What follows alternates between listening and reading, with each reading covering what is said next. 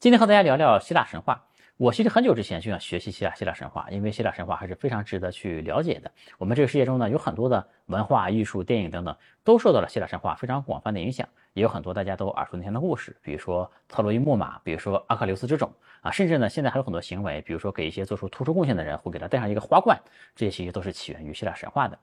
但希腊神话呢还是比较难以学习的啊，它里面人物很多，呃，名字很难记，而且这些人物故事呢分散在各个不同的著作之中，并没有一本书让你看完之后就能非常全面的了解这个希腊神话的全貌啊。现在呢，我终于了解的清楚了一些啊，所以说今天和大家做一个分享，这里面很多故事都特别的精彩。但希腊神话呢，我并没有研究的这个非常的深入啊，不像之前和大家聊日本。历史对吧？那个我确实研究的相对多一些，所以今天这个视频呢，有可能是有一些错误的啊。如果有错误的话呢，也欢迎大家在评论区来指正我一下啊。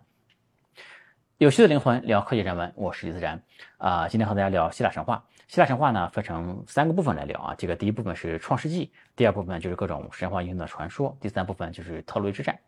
呃，就像其他很多的神话一样，这个希腊神话呢也是在一片混沌中诞生出来的。在这个混沌中啊，首先诞生出了几位原初神。这个希腊神话有很多不同的版本，不同版本诞生出来的原初神是不一样的。但是在原初神里面，毫无疑问最重要的呢，就是叫盖亚的一个女神。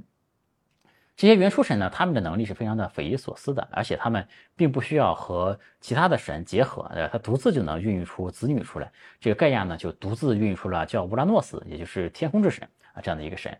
在生下了乌拉诺斯之后呢，这个盖亚。就和这个乌拉诺斯他们两个有结合啊，因为这个盖亚是大地之母，乌拉诺斯是天空之神嘛，这也象征了这个天地的一个结合。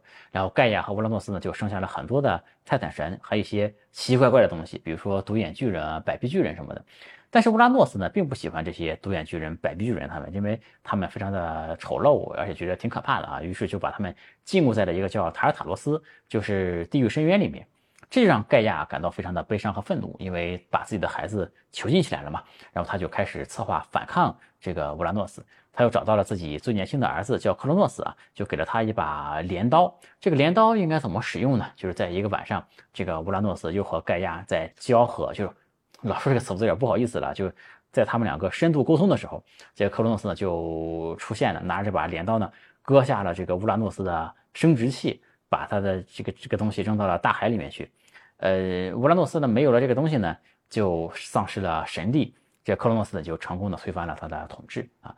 让我们稍微捋一下，就是这个克罗诺斯呢，在他的母亲的怂恿之下，拿着一把镰刀，在他的母亲和他的父亲，也是他的哥哥啊，就是深度沟通的时候，用镰刀割下了他的父亲，就是他哥哥的这个这个大摆锤，对吧？然后把这东西扔到海里之后呢，这个东西啊，这个他还变成了叫。阿弗洛狄特这个这样的一个另外一个女神啊，这是一个代表爱和美的女神，其实是后面非常重要的一个角色，大家可以先记住这个人，我们后面还会再讲到她啊。在这个克罗诺斯呢推翻了乌拉诺斯的统治之后呢，就开始担心自己的儿子将来也会如法炮制，那万一拿个镰刀又过来，对吧？这个把自己也推翻了，就非常的悲惨。于是这个克罗诺斯。这个就做了一些防范。就克洛斯的妻子呢，有也是他的亲妹妹，叫做这个瑞亚啊。他想了一个办法，就是每当这个他的妻子瑞亚生下一个孩子呢，克洛斯就会吞掉这个小孩，防止他们以后长大了成为他的潜在的威胁。这时候呢，这个盖亚就是就找到了瑞亚嘛，说你要想办法来救你这些这些孩子们，对吧？于是这个瑞亚在怀孕生下了这个他的。最小的儿子宙斯的时候呢，这个盖亚就建议瑞亚前往这个叫克里特岛的一个地方，你去那里生这个小孩。然后在生下宙斯之后呢，这克洛斯不是要把小孩吞掉嘛？然后这个瑞亚呢就把一块石头包起来给了克洛诺斯，让他误以为是自己的孩子。这克洛斯就上当了，把这个石头给吞了。这个宙斯呢则在克里特岛呢就比较安全的就长大了嘛。在宙斯长大之后呢，就终于做好了挑战克洛诺斯，就是自己的父亲的一个准备啊。首先呢，这个宙斯啊想办法在这个克隆斯的饮料里面下了药。这个克隆斯呢喝了饮料之后呢就开始吐，将之前吞掉的五个子女都吐出来了。这些子女呢都还活着啊，因为神是不会死的啊。这五个人都很厉害，这里面呢包括赫斯提亚、呃德莫特尔，这都是后来的十二主神之一啊。另外三位呢名气就更大一些，包括这个赫拉，赫拉是那个婚姻、家庭和妇女的主神，也是宙斯的妻子。后来啊，这个还有就是哈迪斯，哈迪斯是主管冥界的神，还有就是波塞冬，波塞冬是。主管海洋的神啊，也掌管地震这一块。这宙斯和他的兄弟姐妹这一派呢，就被称作奥林匹斯诸神嘛。他们的父亲克罗诺斯，这个代表的另外一派呢，就被称为泰坦神奇啊。这两派呢，就在天堂山呃打了整整十年。宙斯呢就意识到，就如果他想赢呢，需要更强大的盟友才行。于是他就找到了囚禁在这个塔尔塔罗斯的百臂巨人和独眼巨人。宙斯就答应他们呢，如果你们愿意帮助我，对吧？我就给你们自由。他们当然答应了嘛。百臂巨人呢有非常强大的力量啊，而这个独眼巨人呢则会造各种上古神器，比如说宙斯的雷霆啊，波塞冬的三叉戟，哈迪斯的那个隐形头盔，都是这个独眼巨人造的。最终呢，就是在这个宙斯和他的盟友们的共同努力之下，这个奥林匹斯诸神击败了泰坦神奇啊。他这个泰坦之战的胜利呢，就让这个宙斯建立起了奥林匹斯神奇的这样的一个时代。最这个此后呢，宙斯就成为了最高的统治者，也掌管天空啊。波塞冬呢就掌管海洋，而哈迪斯呢就是冥界之神。这个赫拉呢也是就成为了宙斯的妻子。这一系列的关于各种神、英雄和凡人的故事，就在这个时代开始展开啊。这个我们。就开始讲第二部分，就是神话、英雄传说啊。这里呢，这个我们先介绍一下十二主神啊。十二主神之首呢，肯定就是宙斯嘛。宙斯就是众神之王，主管着天空、雷电和正义。但是这个宙斯最让人羡慕的能力，就是这不好说羡慕，咱也不是那种人。就是他最让人印象深刻，或者说最让人津津乐道的故事，就是他可以变身成各种形态。就比如说呢，它有很多次变身成一些女性的丈夫。就你想想，为什么叫变身成人家的丈夫呢？嗯，大家都懂了，对吧？这个大家想想还是比较实用的一个技能。那你说还有很多小姐姐、小公主什么的还没结婚呢，就是人家没有丈夫怎么办呢？对吧？这别急，对吧？她还可以变成各种可爱的小动物，比如说有个叫欧罗巴的一个小公主。就现在欧洲为什么叫欧罗巴呢？就是这个小公主的名字。宙斯。为了接近这个小公主，她就变成了一头非常漂亮的白色的一个牛。那小公主很单纯啊，一看这个牛这么好看，就爬到了这个牛背上面，结果被一波带走了，就马上把这个直接把小公主带到了一个岛上面，生了三个小孩出来啊。这个宙斯呢，还曾经变为金羽，穿过这个密闭的房间，与另外一个叫这个达那厄的一个公主也是交合，就是深度的呃进行一些沟通，是吧？当然这里面呢，其实最离谱的一个故事，我觉得还是一个宙斯变成天鹅的一个故事，有一个叫莱达的。也是一个公主，但当时呢已经嫁给了斯巴达的国王做妻子啊，这样的一个人。就当这个莱达呢在河边沐浴的时候啊，这个宙斯为了接近她，就变成一只天鹅，然后呢就是都没来得及变回人形啊，就是以而且以这个天鹅的形态就和莱达这深度沟通了起来。就是我们前面说宙斯变成牛只是为了接近嘛，那这次呢就直接使用天鹅的形态进行沟通，就我觉得还是非常的。超乎想象的吧，就也让我感受到了希腊神话的想象力是非常强的。但是你仔细一想呢，就是我们这么说可能稍微有点低俗，但是你想想这个天鹅的形状，对吧？也就确实也算合理啊。但是呢，这沟通之后呢，莱达还怀孕了，这个就很厉害，你真的很难想象这个天鹅是怎么弄的，对吧？就是我们前面说莱达还是有老公的一个人，在同一夜呢，莱达又和她的这个丈夫。又深度的沟通了一番，然后就怀孕了嘛，生了两个蛋出来。这两个蛋里面呢有四个孩子，这四个孩子呢有两个是宙斯的，有两个是她老公的，就这样的一个故事。因为今天的视角来看呢，确实还是非常的这个离谱的哈。然后我们说这个第二个神就是第二个主人就是赫拉嘛，赫拉就是宙斯的妻子，也是婚姻与家庭之神。就是虽然她的丈夫宙斯以善变，就是善于变身而著称，但赫拉呢是一直忠诚于他的婚姻的。但是这赫拉呢就报复心也非常重啊，经常报复那些与宙斯有关系的那些女子，以及宙斯的在外面的一些私生的儿女什么的。这个宙斯，这个赫拉在古希腊的信仰中呢，其实占据非常重要的地位啊，整个声望是非常高的，很多城邦都把它当成守护神来看。然后我们说这个海洋之神波塞冬，波塞冬我们可以和这个智慧和战略之神就是雅典娜一起来说，正好有两个故事可以把它俩串起来。就第一个故事呢，就是雅典娜和波塞冬曾经争夺谁能成为雅典的守护神，他俩呢都给雅典的人民提供了一些礼物啊。这个波塞冬呢就三叉戟往地面一敲，地面上出现一个巨大的喷泉。在这个喷泉喷出来的水啊是咸的，就没什么卵用啊。这个雅典娜这边呢，这个手杖也是往地面一点，这个地面呢长出了一棵巨大的橄榄树。橄榄树呢象征着和平和繁荣，而且橄榄树啊还是比这个咸水喷泉要实用很多，因为橄榄可以当食物可以吃嘛，而且呢这个树可以当燃料啊，可以避阴啊什么的可能对吧？所以说雅典人民，当然你选择一个咸水喷泉，还不如选择这棵树对吧？这个于是雅典人民就选择雅典娜当守护神了。这个。这个城市也是以以雅典娜的名字来命名的，在雅典娜之前呢是没有雅典这个名字的啊，就没有这个名字的城市的。能够把波塞冬和雅典娜串起来的第二个故事呢，就是美杜莎的一个故事。美杜莎原来是一个绝世美女的一个小姐姐啊，就有一天呢，这个波塞冬和美杜莎呀，就在这个雅典娜的这个神庙里面深度的沟通了一番。这雅典娜是非常神圣的啊，一直保持着这个处子之身的一个神呢？可能有些人看过一些雅典娜和星矢的一些小漫画什么的，都是盗版的，都不是真的啊。就真实雅典娜是非常纯洁的。就在你想在这样的一个神的神庙里面，你胡乱的沟通，对吧？那肯定是亵渎了这个神庙的主人，就是雅典娜本人嘛。然后这个就他对吧？在雅典娜就非常的愤怒，于是呢，他就把美杜莎变成一个可怕的怪物，这个面容也变得非常的丑。然后他的头发呢，也变成了张牙舞爪的这个毒蛇啊。更厉害的是呢，就是凡是敢看这个美杜莎的人，就直接会被石化，变成像石头一样啊。后来呢，一个叫这个普尔修斯的一个人就去杀这个美杜莎嘛，这就成了一个标准的。英雄打怪兽的这个故事，当然怪兽就是美杜莎了，对吧？这个普尔修斯呢就得到了很多神的帮助，比如他从赫尔墨斯那里得到了一个翅膀鞋，从哈迪斯那里得到一个隐身的帽子，这样他就可以比较容易的接近这个美杜莎嘛。然后呢，雅典娜也借给他一个可以反光的一个盾牌，这样他就可以利用这个盾牌的反光避开，就是避免直视美杜莎的眼睛嘛，因为你一看他就变成石头了，对吧？就用这个反光的盾牌，然后最终呢就成功的将美杜莎的头给砍了下来。然后呢，最后这个这个普尔修斯。将这个美杜莎的头颅献给了雅典娜嘛，雅典娜还把这个头颅镶嵌在了自己那个盾牌上面。这个普尔修斯杀死美杜莎的故事呢，在希腊神话中是一个英雄故事啊，但是说实话，我个人还是觉得非常悲剧的。就你看美杜莎这个女孩，对吧？她招惹谁了，对吧？他招谁惹谁了？本来是一个美女，对吧？因为和波塞冬深度的沟通，而且波塞冬作为一个主神，很可能也是他不能拒绝的一个情况，对吧？然后他就被雅典娜变成了恐怖的一个蛇发女妖。但是变成这个石发女妖之后呢，其实她也没有伤害无辜了。她是住在一个很荒凉的一个地方，就是然后呢，就各个神就都会帮助这个普尔修斯，给他各种道具啊，去杀这个美杜莎嘛。这个美杜莎最后被作为一个怪物被杀死，这个头颅还被镶嵌在雅典娜这个盾牌上面，这个作为一个杀鸡儆猴这么一个效果，对吧？就我觉得还是非常的悲惨的。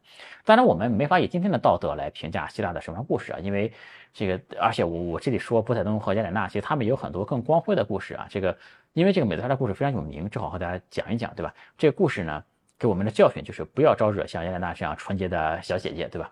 我希望大家就是听故事，因为今天这个道德体系已经和古人非常不一样了，就是我们完全没有必要站在今天的道德点上来看待这些故事，也没有必要太在乎里面的逻辑，就天鹅怎么让人怀孕的，这个波塞冬为什么不去保护这个美杜莎，对吧？其实希腊神话你仔细看呢，这里面很多故事，这个也没有什么逻辑啊，它其实其实就是古人想象出来的一个东西啊。然后我们接着说这个德莫特尔，这个就她是农业和丰收的一个一个女神。这个冥王哈迪斯也一起我们把它说了啊，就这个哈迪斯呢就把他的德莫特尔的女儿劫走当他的老婆了。这个德莫特尔呢，因为他是主管农业和丰收的一个神嘛，他这个失去女儿之后呢，就陷入了极度的悲痛之中，因为他这一悲痛呢，他主管这个。农业丰收这一块，对吧？这个大地就开始荒芜，农作物都不行了。这宙斯一看你这样背诵下去也不行啊，就出面来协调这个事儿。基本上他的女儿呢，就在每年呢，就是说双方最后达成了一个妥协啊，让他每年在冥界度过大概三分之一的一个时间，然后其他时间呢就回来陪伴他的母亲，就是德莫特尔。然后这个故事呢，就解释了这个世界上季节的变化。就每当他的女儿回到冥界那几个月呢，他就开始思念自己的女儿，这个大地就开始荒芜，这个世界就进入了冬季。那他女儿回来之后呢，就进入了春天啊，对吧？这个夏天、秋天就丰收嘛，就解释了四季的一个来源。我们再讲一下这个阿波罗啊，这阿波罗是太阳神，也是光明、艺术、预言和医学之神。他是以这个外貌英俊和这个我说外貌英俊不应该这样啊，这个。不代表我，就阿波罗是外貌英俊和多才多艺而闻名的一个神，他也被认为是哦这个奥林匹斯诸神中最完美的一个神了。你按说这样的一个神，他操作起这个爱情来应该是非常的得心应手的，对吧？应该非常强的。那他的爱情呢，反而是比较悲剧的啊。就是有一个神呢，叫做俄洛斯的一个神，就在这个神呢，就是在希腊神话里叫俄洛斯，但是他在罗马神话中呢，有一个更广为人知的名字叫做丘比特。这俩人几乎是有一个人啊。这个阿波罗呢，认为自己。这个他多才多艺嘛，认为自己干什么都很厉害。他是认为自己他呃箭射的非常好，他就嘲笑这个俄罗斯啊这个射箭的技术。你想这个丘比特的形象，就拿个弓在那哔哔哔在这射，对吧？这是人家的专业，你嘲笑人家专业不行啊。这个俄罗斯就决定要教训这个阿波罗一下。这个俄罗斯呢是有两种箭的哈，一个金箭头的一个箭，射中被这个金箭头箭射中呢，就让人陷入到热恋的这个疯狂中去啊。但是它还有一个铅箭头的一个箭，这个这个箭正好就相反，这被射中的人呢就能产生非常恶心、厌恶、反感这样的情绪哈。他就用出一支金箭射中了这个阿波罗，使他深深的爱上了一个叫达芙妮的一个小姐姐哈。然后呢，用一个铅箭射中了这个达芙妮，让他对阿波罗产生了非常强烈的厌恶。于是呢，这个达这个阿波罗就疯狂的追求这个达芙妮嘛，但是达芙妮就拼命的逃避嘛，想躲开他的追求。最后呢，实在躲不过去了，这个达芙妮呢就向他的父亲求助。他父亲呢就也是一个神啊，就在这个阿波罗追赶到他身边的一刹那，把这个女孩就变成了一棵月桂树。这个阿波罗就非常的伤心嘛，就把这个月桂树呢作为自己的象征，并且戴上了这个月桂。这个花冠以示纪念啊，从此呢，这个英雄们就都会被授予月桂树叶做成的花冠，以表示荣誉和尊崇这样的一个一个感觉啊。这种传统一直沿袭到现在，我们看到现在一些颁奖典礼上面对吧？这个月桂的树叶仍然被用作胜利和荣誉的一个象征。接下来的三个神又可以一起讲，就是阿瑞斯是一个战神啊，这个当然他。战绩其实一般的，有的时候也会输，并不是说我们想象中的战神就会一直赢啊。然后还有一个就是阿弗洛狄特，他是爱情、美丽、欲望之神；还有一个就是呃赫菲斯托斯，就是锻造和火焰之神啊。这个我们再往后呢，就把它叫成呃战神、爱神和火神好了哈。这个爱神啊，这个我们签到。我们前面提到过啊，它是乌拉诺斯的生殖器落入到大海里面变成的啊。这爱神呢就以美貌著称嘛，非常的漂亮。呃，后面的特洛伊之战也会说到这个人，这是非常多情的一位女性啊，和一些人都进行过深度的沟通，对吧？可能和她的出身有关系。呃，她的丈夫呢就是火神，所以大家可以想象这个火神头上头发的这个颜色，对吧？这个火神呢是十二主神里面唯一一个有残疾的，腿不太好。呃，大家也不要想偏了，我说就是正常走路那个腿不太好。就是爱神呢是火神的老婆，对吧？但是呢，他却和爱神这个战神进行了深度的沟通。这个火神知道这个事儿之后呢，就设计了一个计谋来捉奸。我们前面说过啊，这个火神也是锻造之神嘛，他制造了一张非常坚固的金属网，而且这个网呢，就是技艺非常的高超，几乎是不可见的。这个因为它可能非常细啊，是隐形的一个网。这个火神就把这个网安到了这个爱神的床上面。当这个爱神和战神再次在这个床上面深度沟通的时候呢，这个火神就把这个网一收。就把他俩给吼住了啊！然后这个火神呢，就把众神都叫过来看这个裸体的这两个人，以此来羞辱这个爱神和火神。嗯，这个故事呢，其实本意是讲述了这个火神他很智慧，而且他这个锻造技术很高超啊。但是他展示的毕竟是他老婆嘛，对吧？所以我觉得就这种智慧，就是我觉得一般啊啊。就我们再说这个阿尔特弥斯，就是月亮女神，同时也是狩猎之神啊，她也是守护处女的一个神。我们前面说雅典娜一直保持这个贞洁的一个女神，对吧？阿尔特弥斯也是一个这样的女神，而且就是她的侍女们呢，同时也要保持贞洁才行。有一次呢，一个猎人就无意间呢看到了正在沐浴的这个阿尔特弥斯，这个猎人啊明显没有李逍遥这么好运啊。这个阿尔特弥斯被他看到了自己沐浴的这个样子呢，就感到极度的愤怒，于是这个猎人呢就。他就把这个猎人变成一头鹿，因为这个猎人还带着猎犬嘛。这个他的猎犬认为这是一头鹿啊，就把他的主人就撕成了这个碎片嘛，就还是非常惨的，被自己的猎犬给咬死啊。就再次印证了我们前面说的话，不要招惹这些太纯洁的小姐姐姐们啊。在这个十二主神里面呢，还有两位神，一个是赫尔墨斯，就是他是商业旅行和盗贼之神，也是众神的信使啊，负责传递消息的。他的名字呢就是 H E R M E S，他其被一个著名的品牌使用，就是爱马仕。爱马仕的品牌就是用的这个神的名字，这不愧是商业之神，对吧？现在爱马仕做的也非常成功，非常的高贵，对吧？另外一位神呢是这个狄俄索罗斯，呃，这个狄俄尼索斯，他是酒神，主管着葡萄酒狂欢和戏剧啊。这个这个有人可能会说。说你这个十二主持人讲的怎么总是在讲这个这个 NSFW 的事情，对吧？那可不是我喜欢这些故事啊，因为在希腊神话中呢，这些 NSFW 的这个深度沟通这些故事本身占的比例就非常大，也是比较精彩的。还有一个原因呢，就是我是做过产品经理的一个人，对吧？我也比较了解大家的需求，就可不是因为我喜欢这些故事啊，是是大家的需求大概率是这样的，对吧？所以我就讲了一些这样的故事。当然，这故事有很多，不可能是我一个视频能讲完的，对吧？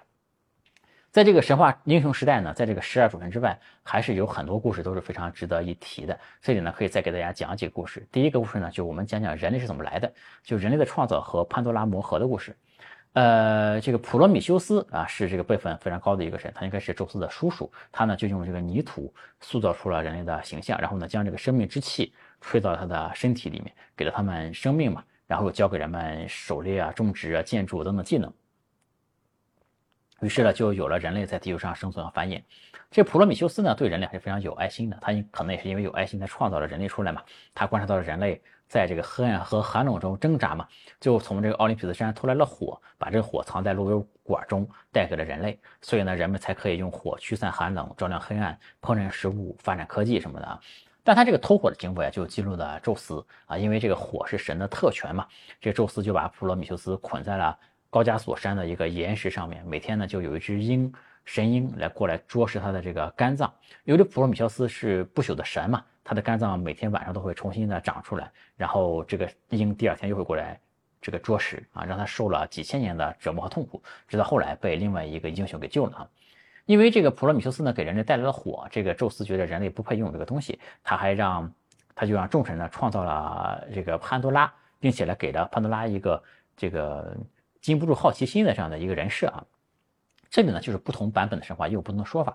有一些版本里面呢，这个普罗米修斯同时创造了男性和女性的人类。这还有一个非常有名的版本呢，就说普罗米修斯其实他只是创造了男性的人类。这个宙斯为了惩罚人类呢，所以让众神一起，就很多神好几个神一起造了第一个凡人的女性，就是潘多拉。这就是人类起源的不同的说法。而且呢，这个女性创造出来呢，其实就是为了给男性带来灾难的啊。所以我觉得这个。嗯，雅典神话还是有这个这个希腊神话还是有很多的思考在里面的啊。就是这个宙斯呢，就给了这个潘多拉一个神秘的匣子，这里面装满了各种各样的祸患什么的，然后就把他，然后就把潘多拉这个这个女孩就送给了普罗米修斯的弟弟作为他的妻子。这个雅典娜呢就警告潘多拉说，这个匣子你不要打开它。但是呢，潘多拉本身被设定的就是很好奇嘛，他又打开了这个匣子。当掀开这个盖子的时候呢，这个匣子里面所有的痛苦、疾病、这个灾难呀、悲哀都这个出来了，就散布在了人间，所以人间就有了这些不好的东西。然后潘多拉就惊恐地关上这个盒子，这个盒子里面呢，只还剩下一个东西，就是希望。这个故事呢，其实我觉得它的本意就是说人类还有希望嘛，但我觉得这个逻辑好像不太好啊，因为那些痛苦都到人间了，对吧？这个希望在盒子里，说明这个希望没有在人间，对吧？但我们也没法深究这个东西，而且这个不同的故事。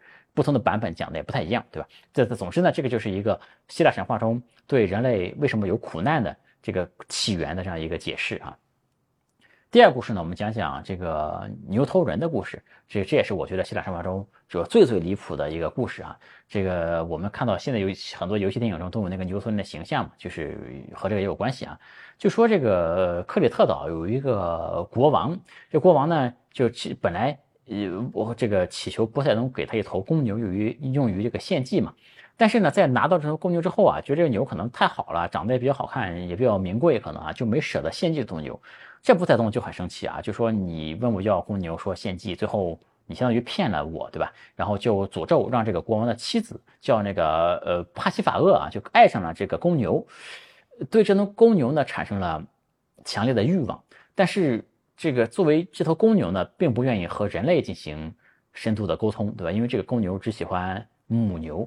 于是那个这个帕西法厄呢，就请了一个非常厉害的一个工匠，给他制造了一个木头的母牛的一个模型。这个模型呢，做的非常的精妙啊。这个帕西法厄就可以钻进这个模型里面，然后呢，让公牛误以为这个是一头真正的母牛。呃，公牛觉得这是真牛逼，对吧？于是就开始沟通。然后这个国王的妻子就生下了这个米诺陶洛斯。这个米诺陶洛斯呢，就是一个半人半牛的一个形象啊。后来很多文艺作品，包括现在很多电影、游戏里面有这个牛头人嘛，这个原型就都是这个米诺陶洛斯，就这么来的。这故事虽然离谱啊，但还是那句话，我们不能以今天的道德来看待神话，因为当时人们可能对牛啊等等牲畜也有一些崇拜的文化，就不一定是今天的这些人看起来这么离谱的一个故事啊。呃，第三个故事呢，我们再讲一个，就是这个斯芬克斯的谜题，还有这个呃俄狄浦斯之碑。俄狄浦斯呢是这个底比斯王国的一个儿子，在出生之前呢，这个国王就得到了一个预言，就是他的儿子将来会杀掉他的父亲，并娶他的母亲。为了避免这个可怕的命运呢，这个老国王就把这个儿子交给了一个牧羊人，说给这个牧羊人说，你把这个儿子扔在荒野就算了啊。但是呢，这个命运好像安排好了一切啊！这个牧羊人把这个呃这个俄狄浦斯带到另外一个国家，那里的这个国王和王后呢，就把他收为养子。在这个俄狄浦斯长大之后呢，这俄狄浦斯就向神谕询问自己的身世。这个神谕呢，就给他说：“你是一个将杀死自己的父亲并娶自己母亲的一个人。”这他当时不知道啊，他以为自己的这个养父养母是是他的亲生的父母，他吧，他为了避免这个悲惨的命运，就离开。决定离开他的这个国家嘛，他离开这个国家呢，就回到了底比斯，就是他以前的那个国家。然后在一个路口上呢，遇到一个，在一个狭窄的路上遇到一个马车，马车上呢有一个老人和他的随从，就要求这个俄狄浦斯让他去让路嘛。这个俄狄浦斯就拒绝了，双方就争执起来。最后这个俄狄浦斯在愤怒之下就把这个老人和他随从都杀了。不幸的是呢，这个老人正是底比斯的国王，也就是他的亲生父亲。然后这个俄狄浦斯继续前行，就遇上了拦路的斯芬克斯。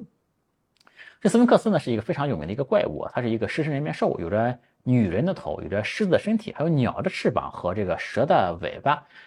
这个斯芬克斯呢就向过往的行人出题，就如果答不出他的题呢，就会被吃掉。在这个呃俄狄浦斯之前呢，已经吃了非常多人了。这个斯芬克斯的问题呢，就是那个谜题，就是著名的那个谜题嘛，就是什么生物早上有四条腿，中午是两条腿走路，傍晚是三条腿走路？问这个生物是什么？这个俄狄浦斯就说：“这个谜底是人嘛？这个因为对应了人的童年、中年和老年的变化嘛。这个斯芬克斯呢，因为谜题被破解，就跳下悬崖给自杀了。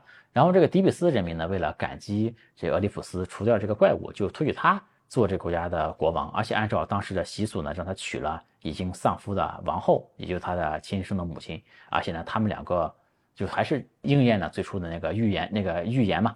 许多年之后呢，他们两个生了两个儿子，两个女儿。”然后这时候底比斯就开始爆发瘟疫，这个俄狄浦斯就再次询问这个神谕嘛，就问为什么会有瘟疫呢？这个神谕给他说，之所以有瘟疫呢，是因为底比斯的国王是一个弑父者和一个乱伦者啊。这个俄狄浦斯就决心追查真相，最后终于知道了这些事实是什么。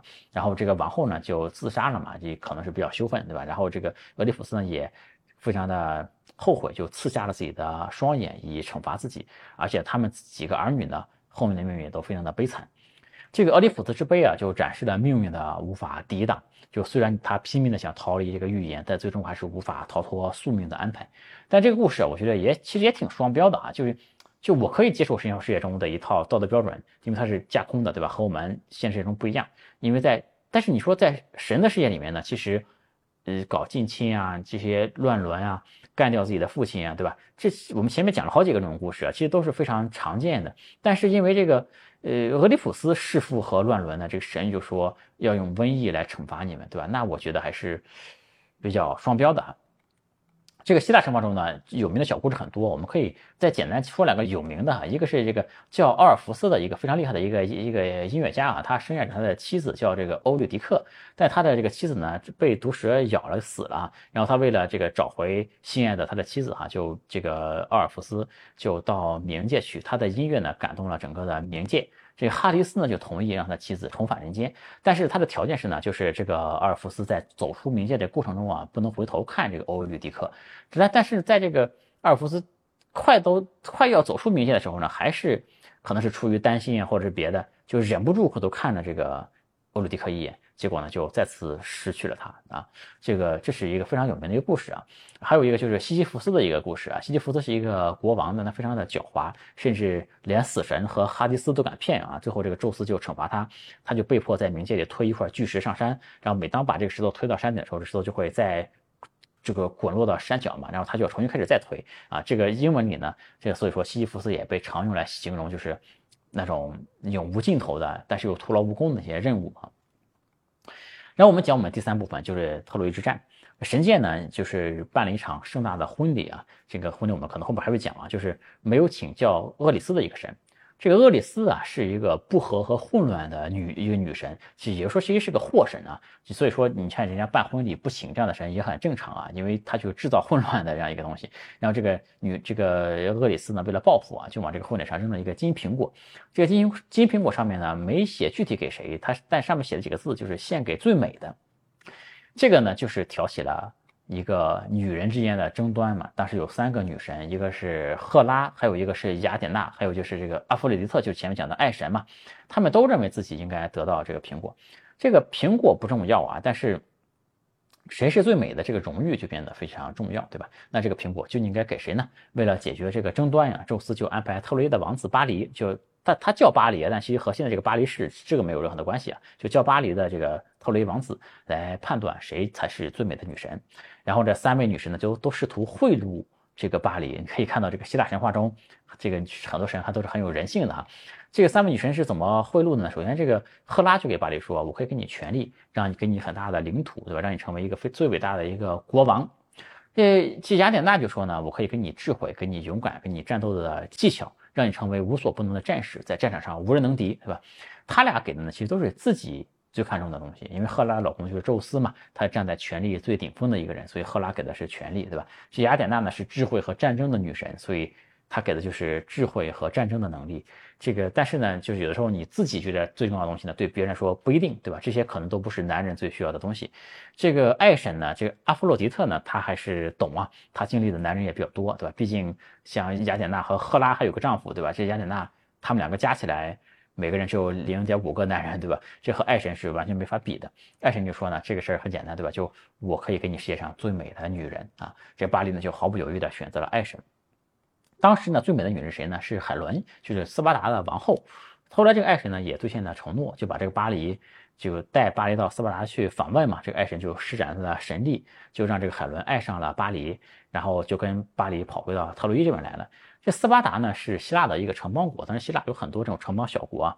然后这个海伦因为本来是斯巴达的王后嘛，现在跟人跑了，对吧？这斯巴达的国王就向另外一个国王叫阿伽门农的来求助，就希腊诸国就组成了一个联军来打这个特洛伊，因为特洛伊抢他们的王后嘛，对吧？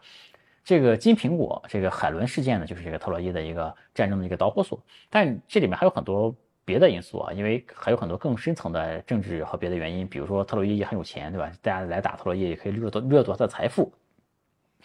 那个希腊联军这边呢，他最厉害的有一个英雄，就是叫阿喀琉斯的一个人。阿喀琉斯他的父母啊，就是之前我们说前面有个扔苹果那个那个婚礼嘛，这阿喀琉斯的父母就是这个婚礼的新郎和新娘。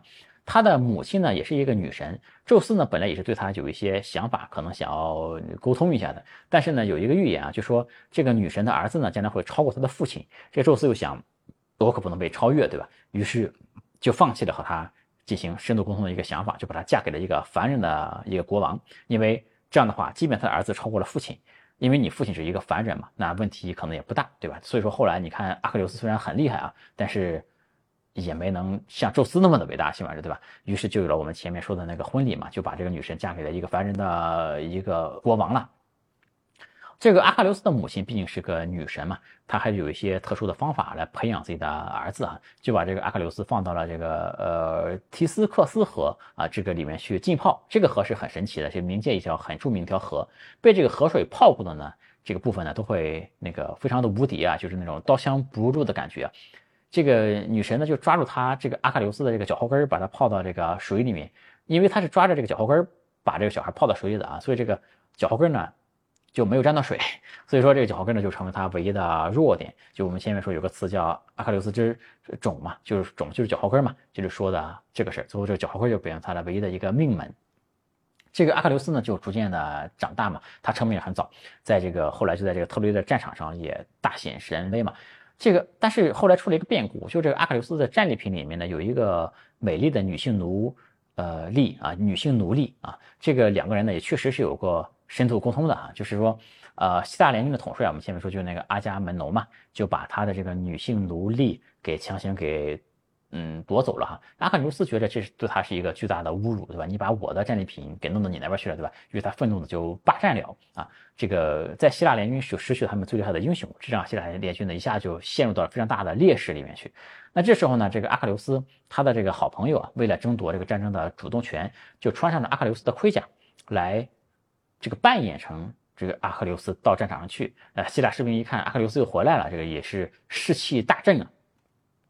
他这个好朋友呢，表现也非常的出色，也击败了非常多的特洛伊的勇士，但最终呢，被这个特洛伊的王子叫赫克托尔的一个人给杀了啊。这个阿克琉斯在知道好友死了，这个杀他最好的朋友，他就痛苦万分啊，他就决定要投入战斗，为他这个好友来报仇。于是呢，这个阿克琉斯又重返战场啊，与这个杀他朋友的这个赫克托尔就展开了激战嘛。最后，这个阿喀琉斯又击败了这个赫克托尔，然后呢，把他的尸体拖在这个战车后面去去示众嘛。这本来是一个给好友复仇的一个故事啊，但这个举动呢，也激怒了阿波罗。阿波罗呢是特洛伊的守护神，阿波罗本来也是站在特洛伊这一边的啊，但是阿波罗是非常看重荣誉的。我们前面讲过什么月桂花冠什么的，他还是对这些死去的就是战死的人还是很尊敬的啊，就你不能把他拖在战争后面来示众，这是一种侮辱嘛，对吧？他就决定对这个阿克琉斯进行报复。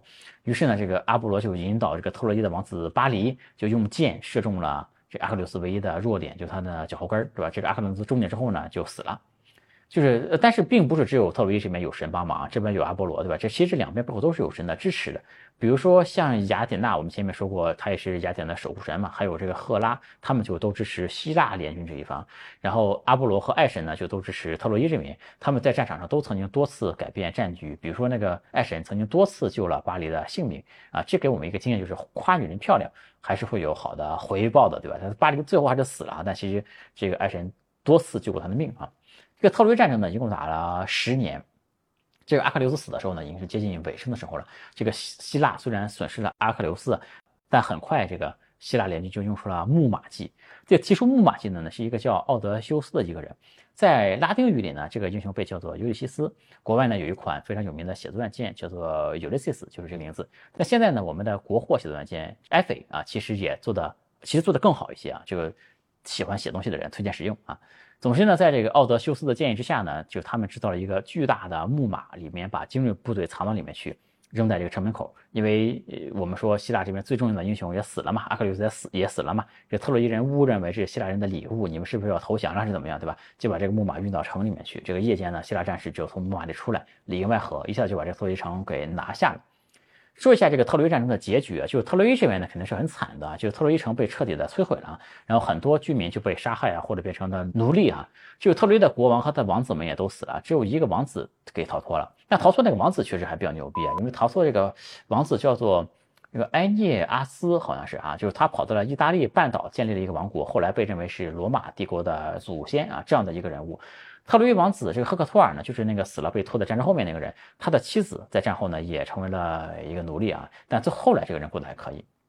这个希腊联军呢，在他的他首领这个不是阿伽门农嘛，在他回到家之后呢，被他的妻子和他妻子的这个情人给杀了啊。这个奥德修斯呢，在归途中。也历经了很多的磨难，漂泊了十几年才回到了家乡啊！但是他仍然被视为是一个智慧和勇敢的一个英雄。这特洛伊战争呢，其实也是整个希腊神话的一个尾声。在特洛伊之后呢，就是战争之后呢，就是希腊神话故事还有，但是其实就比较少了，因为就怎么说呢，神话也是人创造出来的嘛，因为。后来呢，这个古希腊的这个真实的社会啊，它就进入到一个哲学和科学都非常繁荣的一个时期了。当时有众多的学者就开始关注人类、自然和宇宙的一些规律，他们就开始尝试从理性的角度去解释这个宇宙中这个世界上的现象，对吧？因此，因为以前我们说什么世这个四季啊，人类怎么出来的，人类的苦难怎么来的，对吧？这些都是神话在解释。这个事件嘛，那现在呢就变成了很多学者就开始用自然和科学，想从理性的角度来解释这个事件了嘛。于是这个神话就逐渐的失去了它的作用，后面的故事就不多了啊。但是希腊的神话故事呢，一直是广为流传着，对吧？成为了后世的文学、艺术啊、哲学，成为它丰丰富的源泉。到今天呢，这个希腊神话仍然活跃在世界各地的这文化生活中，对吧？今天这个希腊神话的故事呢，就和大家讲到这里啊，大家。这个可以猜一下，就是我是花了多长时间来学习这些知识，才能录今天这个视频给大家讲这个故事啊？因为我们前面说希腊这个故事神话的故事非常难学习的，这里面有很多的人物，这名字都巨难记啊。这个而且有一个人呢，他可能在这个书第一页出场了一下，第二十页又出场了一下，这哥们是谁？我看到第二十页的时候，可能早就忘了，对吧？而且这里面的著作也非常多啊，这个一个人的故事可能散落在很多本书里面，甚至不同版本的故事互相之间还有矛盾什么的。这个希腊神话呢有很多重要的著作，比如说《荷马史诗》《伊利亚特》《奥德赛》，呃，西西俄德的《神谱》工作于十日，呃，奥维德的《变形记》，还有很多的著作，比如说呃，俄狄浦斯王，呃，俄律斯特亚啊，特洛伊的女人美狄亚等等。这些书呢，我可以全部熟读他们的书名啊，但是正文其实没有看过啊，而且呢，我也没在网上看过任何的。就讲希腊神话的视频什么的，也没查过维度百科啊，没用过 Google 来找资料什么的。这个视频里面所有的信息百分之百来自 ChatGPT 啊。这个我当时呢问 ChatGPT 的第一个问题就是非常普通的一个问题，就是请你介绍一下希腊神话啊。第二个问题就是说，因为他提到这些人物嘛，我说你把上个问题中提到的所有的人物用时间线给我列一个大纲出来，然后我就开始一个问题一个问题的问他，就是我会把一些我和 ChatGPT 的对话放出来，大家可以暂停就可以看到我的提问和他回答的方式。因为现在 ChatGPT GPT 四是非常聪明的，它可以完全理解你的意思啊，你不需要刻意的。想他能理解你的什么话，你就当他是一个人类的一个老师就可以，你就正常和他对话就可以。他是有这个思维和推理的能力的。就相对于读书，我觉得就直接问问题效率肯定是最高的，因为你问的问题都是你最在乎的问题嘛，你最想了解的问题。我大概总共问了一百到两百个问题，我没很仔细的数啊。然后呢，我就发现我已经没有什么新的问题要问了。就是我并不是说所有的希腊神话我都掌握了啊，我只是说我想问的问题都问完了。我觉得希腊神话我了解到这个程度就可以了，就很多细节问题呢，我也不想再追究的太深了。那很多问题呢，就是如果你没有 ChatGPT，你可能要读很多很多东西才能得到这个答案。比如说一个人，你你看到他一些故事，你想知道这个人结局怎么样，你可能翻到这个书后面的很多页，你也不一定能找到这个答案，对吧？然后比如说，如果有一个小人物，他可能没有特别重要的故事，但他在很多片段里都是一个配角，那我可以给 GPT 说，你帮我总结一下这个人的故事。他帮我总结之后，我再看看有没有兴趣进一步的来了解这个人，对吧？这种问题呢，你要用传统的学习方法呢，其实都很难。还有呢，就是比如说一些。就是好奇的问题，这个就更难。就比如说我们中国的神话有这个天上一日，地上一年的这个说法，对吧？我就想这个希腊神话中有没有类似的说法？因为希腊神话中有神界、有凡界、有冥界，对吧？就是他们这个故事，比如说一个一场战争，说在神界打了十年，它究竟是多少年？